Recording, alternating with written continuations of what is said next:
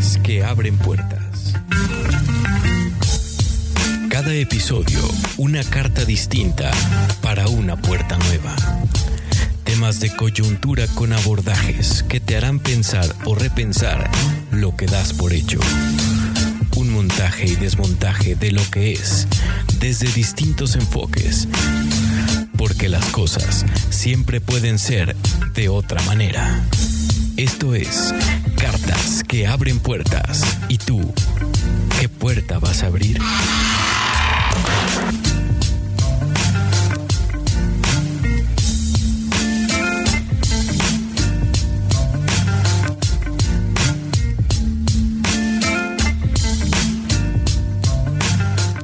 Amigas, amigos, una emisión más de tu podcast Cartas que abren puertas y hoy queremos dedicarlo al Día Internacional de la Mujer. ¿Por qué? Porque justo coincide cuando nosotros lanzamos los podcasts que son cada lunes, dependiendo de la temporada. Vamos a estar, estamos cerrando la cuarta temporada. Vamos a dedicar este podcast al Día Internacional de la Mujer, no para hablar en general de cuándo surgió y todo eso, sino vamos directo a un par de soluciones. Vamos a hablar de los órdenes del amor, vamos a hablar de psicología transgeneracional y al final eh, te dejo un ejercicio para que lo hagas, para que te tomes tu tiempo y lo hagas tranquila y, y sobre todo lo hagas quizás para dormir, en algún tiempo que te quieras dedicar, en alguna pausa que quieras hacer en el día. Y de esto va el podcast. Te mando un saludo hasta donde estés, así me encuentras en redes sociales y listo. Vamos a empezar. Vamos a empezar a platicar de, de aquella cosa que se ha perdido un poquito, que es la paz. No, no la paz como la conocemos entre la guerra y la paz, sino la paz, digamos, del espíritu o del alma. Y primero quiero, quiero mencionar que la culpa y el conflicto son dos prerequisitos para la paz. ¿Qué quiere decir esto? Que la paz no elude conflictos. La paz va más allá de estar tranquilas, eh, va más allá y sobre todo lo que estamos viviendo a partir del confinamiento, de esta perfección y de tratar de, ser eh, el modelo de rol en todos los respectos en los que estamos viviendo, ¿sí? Justo como si perdiéramos una paz interna, como si perdiéramos una paz en el alma y que no nos deja estar tranquilas y que, y que acarrea un poquito más de problemáticas. Pero ojo, no tiene que ver con lo que tengas que hacer ni cómo lo tengas que hacer, sino tiene que ver con temas muy profundos. Porque aquí esta pérdida de la paz se traduce en síntomas, síntomas que se viven en el cuerpo. Sin embargo, estos síntomas son, son traducciones de una problemática, obviamente, no tanto de la parte eh, física como tal, y no tanto, y aunque tenga que ver, de aquello que no traduce la mente, lo traduce el cuerpo, sino desde esta óptica, desde lo transgeneracional o desde las memorias familiares. Un síntoma o el síntoma es un habitante en el cuerpo de las memorias familiares. Y es justo a partir del confinamiento eh, que a la fecha en la que estamos grabando, o al menos en, en mi país, llevamos un año de confinamiento o un año de esta, eh, a mí no me gusta llamarla nueva normalidad, sino esta cotidianidad que se vino a instaurar sin pedirnos permiso. Y esto está acarreando y seguirá acarreando duelos abiertos, duelos pendientes, mucho de lo, de lo que no se pudo resolver en los sistemas familiares, como si hubiera, eh, como si hubiera resurgido de la nada y mucho tiene que ver con este sentido, con esta pérdida latente, esta pérdida latente tanto de la salud como de lo económico, eh, como de lo familiar, como de lo laboral. En todo sentido hay como estos focos rojos de una pérdida latente. Y esto obviamente, por ser algo extraordinario para los sistemas familiares, tiene repercusiones si bien cada uno y cada una lo, vive de distintas maneras, vamos a ver cómo sería o cómo podemos darnos cuenta de que esto que estamos sintiendo es de orden transgeneracional. Vamos por partes. Es de orden transgeneracional cuando algo resuelto reaparece, es decir, un ciclo que tú ya habías dado por cerrado reaparece. Sí, vuelve, vuelve a fastidiar, vuelve a molestar, vuelve a inquietar. Otra cosa es como si nuestra voluntad estuviera secuestrada, que a pesar de que seguimos el manual, el ABC y seguimos los consejos y, todo, como si la voluntad estuviera secuestrada. No sé, no sé si les ha pasado. Otra cosa, emociones desbordadas.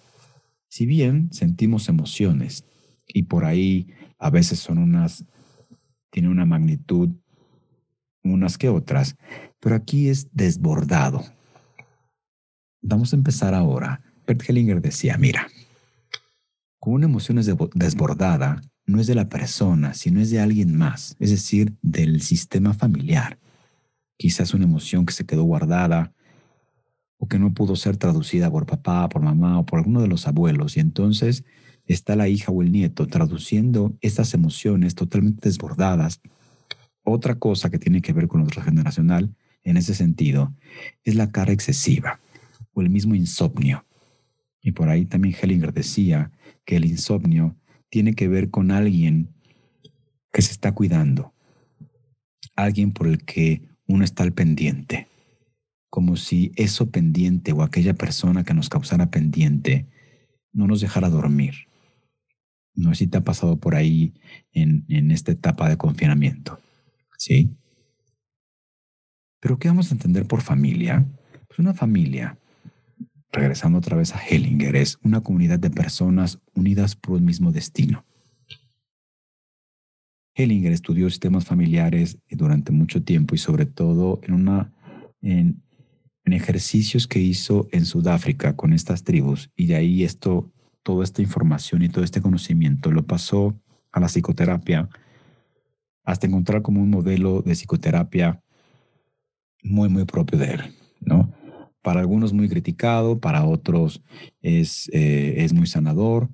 No sabemos por qué, porque además es como, es que no, no hay nada escrito, no, no hay nada escrito porque si tú te das cuenta de todo lo escrito por Hellinger, ni siquiera es escrito por Hellinger, sino más bien son sus cursos que se traducen y que se literal es una copia y pega de, lo que se dice en el curso. Entonces, como tal, no hay como una metodología formal como se pudiera ver en otros aspectos, pero sí lo hay si, si entiendes un poquito desde dónde saca todo eso y que todas las perspectivas terapéuticas que él había estudiado y todo el parámetro que él había visto en, en sistemas familiares, es ahí donde lo que resuena en esta terapia familiar sistémica.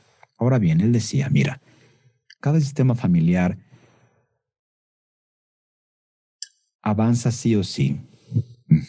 Avanza sí o sí bajo dinámicas. Dinámicas que hacen sobrevivir al sistema familiar y dinámicas que dejan entrever tres órdenes. Y dice que si, que si estos órdenes no se cumplen o que si se corrompen, las consecuencias son trágicas. Estos órdenes son la jerarquía, la pertenencia y el equilibrio entre dar y tomar. Pero ¿cómo traducido? ¿Cómo lo traducimos? ¿O cómo se traduce esto quizás a nuestras familias? Y eh, ojo que es bien, es bien sencillo, al menos yo me dedico también a esto, y no he visto que una familia no tenga un tema así. Así que relajémonos. El primer orden que menciona Hellinger es la jerarquía, ¿sí? Es decir, los pequeños no tienen por qué enterarse de lo que hicieron los grandes. Y a veces, y a veces, o muy seguido, ¿no? Por lo regular, los hijos o los pequeños queremos enterarnos de lo que hicieron los grandes y de cómo lo hicieron. Sin embargo, Henninger diría, no perdamos el tiempo en eso. ¿Sí? Los temas de los grandes los resuelven los grandes y nada tienen que hacer los hijos. Sin embargo, uno como hijo, ¿no? Nace como como buscando algún tipo de pendiente. Y Hellinger menciona, no hay amor más grande que el que le tienen los hijos a los padres, tanto que desde esta pequeña edad son capaces de sacrificar todo por amor a sus padres.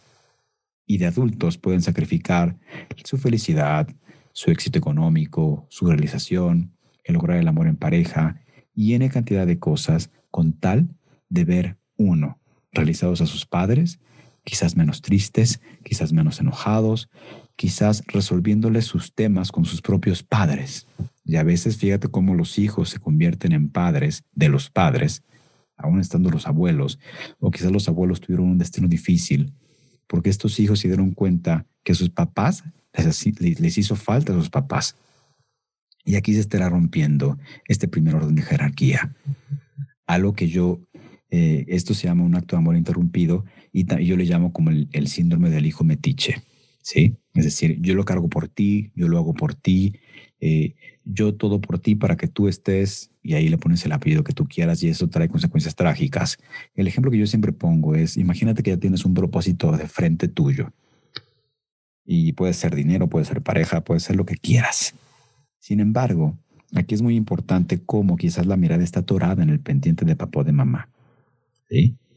Y entonces cómo aquí es donde te decía de la voluntad secuestrada, pero aquí está mi propósito, aquí está, eh, aquí está mi vida, ¿no? Sí, pero tu mirada, tu amor, está metido en ese pendiente de papá o de mamá que no han resuelto y quizás nunca puedan resolver, pero uno se mete ahí dando una batalla que no va a ganar. Otro orden es la pertenencia, y aquí la dinámica es que todos pertenecen. Sin embargo, en cada sistema familiar hay algún excluido, quizás porque tuvieron algún destino difícil, quizás porque algún abuelo o alguna abuela se marchó, o tuvieron una muerte prematura, o una muerte horrible, o quizás eh, tuvieron un, y lo voy a decir entrecomillado, un, un, pasado quizás turbio bajo los cánones de orden de cada, de cada familia y es ahí donde se le castiga. Sin embargo, el riesgo que se corre cuando no se le da cabida a estos que sí pertenecen, es que generaciones después alguien va a representar a ese que no se le dio, que no se le dio pertenencia, que no se le dio su lugar. ¿Sí? Entonces imagínate una muerte difícil y después, oye, ¿por qué este nieto está padeciendo lo mismo que, el abuelo que la abuela? ¿no? Es más, ni se conocieron. Bueno, ahí tienes un dato. El tercer orden es el equilibrio entre el dar y tomar. Y tenemos esta fantasía de niños que queremos regresar la vida que nos dieron los padres. Sin embargo, diría Hellinger, no, es que sería, eso sería como regresarte al útero.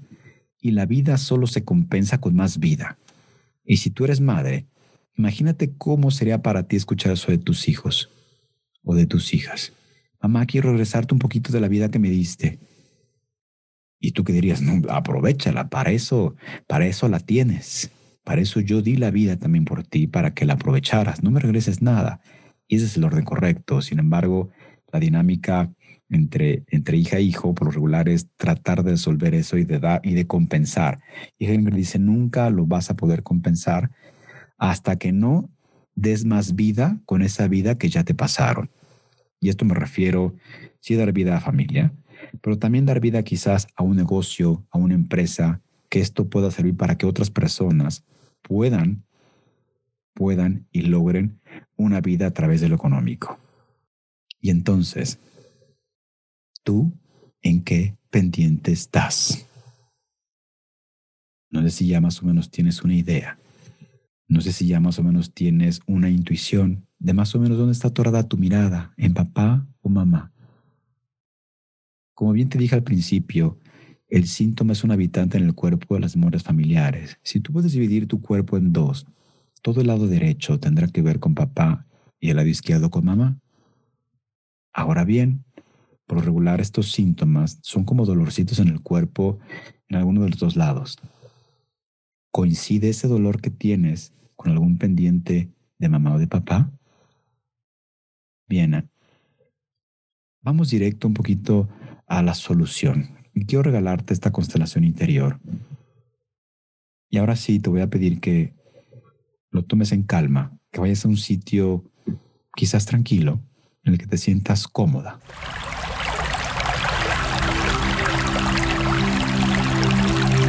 Bienvenida a este manual de instrucciones para que recuperes la paz en tu espíritu. Soy Gabriel de la Vega y a lo largo de cinco minutos voy a acompañarte en este viaje para que puedas y logres sanar esta parte en ti y en todo tu sistema familiar.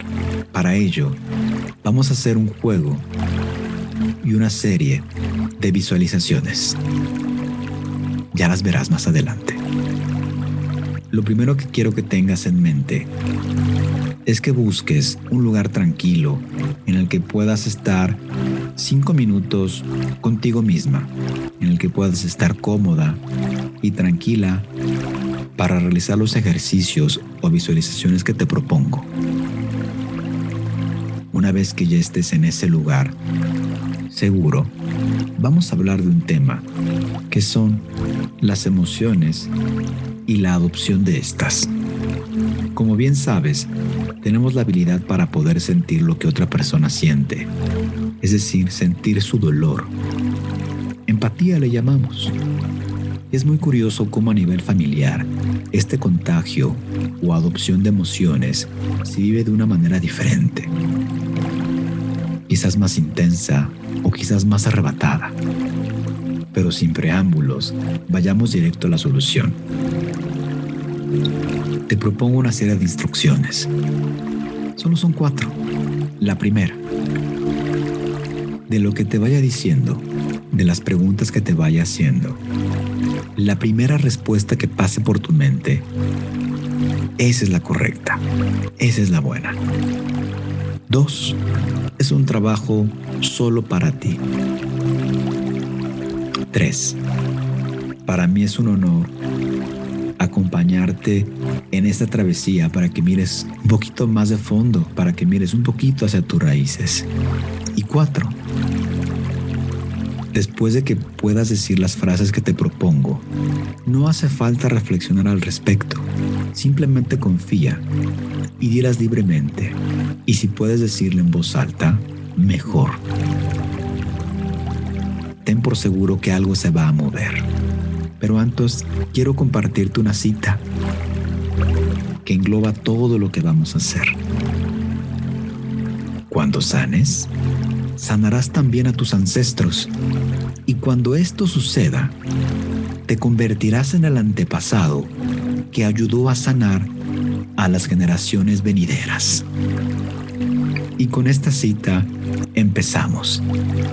Te voy a pedir que te acomodes en esta silla o en este sillón de una manera cómoda, en el que tus pies puedan estar en el piso, en el que tu espalda puede estar de forma recta y tus brazos quizás puedan estar recargados en tus piernas sin que tengas nada en la mano. Que solo estés para ti en esta pequeña serie de visualizaciones. Así es que comencemos. Cierra los ojos y empieza a respirar de una manera tranquila para que vayas sintiendo cómo el oxígeno va entrando a tu cuerpo, llenando cada espacio de este, de este aire cálido. Ve sintiendo cómo se llena de energía tus pies, tus rodillas, tus piernas, pasando por tu cadera, pasando por tu plexo solar, pasando por los hombros, pasando por tus brazos, por tu cabeza, por tu mente, llegando hasta tu alma. La primera pregunta que quiero hacerte es, dentro de este confinamiento, ¿has detectado alguna o varias de tus emociones fuera de control? Quizás una emoción que te rebase, que no puedas con ella, que no sepas cómo canalizarla. Identifícala, tómate tu tiempo si ya la tienes, sigamos avanzando. ¿De dónde sientes que estás tomando estas emociones? ¿Pertenecen a alguien en específico? ¿Son de alguna persona? Si logras identificar o intuir de quién o de dónde vienen, no hace falta pensar demasiado. Hazle caso a la primera imagen que se te vino a la mente. Ahí está la respuesta. Ahora bien, visualiza a esa persona y trata de imaginarla delante tuyo. Una vez que te conectes con su mirada, necesito que la frase que te voy a decir la sientas en tu cuerpo y si sientes que es la correcta o la adecuada, dile en voz alta de preferencia. Visualiza a la persona de nuevo y dile, sí, me di cuenta que tú sentías esto. Ahora yo también lo estoy sintiendo. Espera un poco. Ahora bien, ¿cómo se sintió decir eso? ¿Qué pasó en tu cuerpo? ¿Disminuyó la sensación? ¿Se sintió mejor o peor? Deja pasar un tiempo, el que tú consideres, para que podamos seguir adelante. Lo estás haciendo muy bien.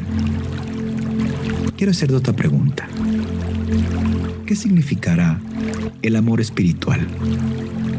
Y esta vez la vamos a contestar juntos. Porque ahora que has integrado esta parte espiritual en ti, ahora significa que estás abierta con benevolencia hacia todo, tal y como es, hacia cada persona, tal y como es, hacia ti, tal y como eres. Para cerrar, ahora trae a tu mente algo que haya sido muy difícil o muy doloroso en tu vida. Igual, lo primero que se te venga a la mente, eso es lo importante. Una vez que ya tengas eso difícil o doloroso en la mente consciente, te voy a pedir que vayas diciendo esto. Acuérdate de preferencia en voz alta tomo en mi corazón todas esas cosas, tal y como han pasado. En su momento haré algo con ello. Esto me ha permitido y me seguirá permitiendo crecer. Sí, así pasó, pero ya pasó. Sí, así pasó, pero ya pasó. Sí, Así pasó, pero ya pasó.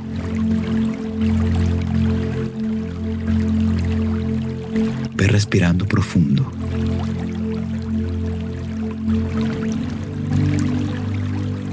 Sigue respirando profundo hasta que estés en el aquí en el ahora.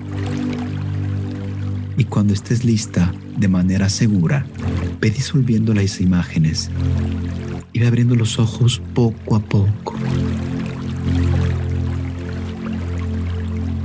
permite que todo ese trabajo tan bello que hiciste se vaya integrando a tu corazón. Vamos a ver qué cambia. Vamos a ver qué se mueve. Ten la certeza de que así va a pasar. Y si sientes que hace falta algo o que quedó algo pendiente, no dudes en llamarme. Con gusto, seguiremos trabajando